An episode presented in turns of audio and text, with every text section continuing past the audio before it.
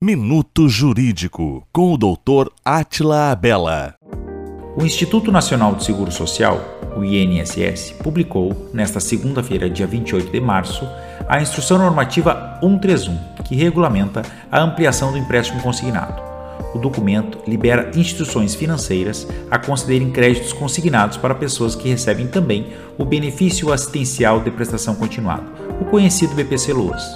Com base na instrução, também os bancos podem ampliar a margem de empréstimos consignados para aposentados e pensionistas.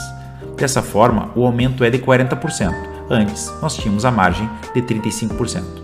A instrução normativa já está em vigor e a ampliação do empréstimo consignado já pode ser feita por beneficiários do INSS. Qualquer dúvida ou problema com empréstimos consignados, sempre procure a ajuda de um advogado ou uma advogada de sua confiança. Minuto Jurídico, com o Dr. Atila Abela.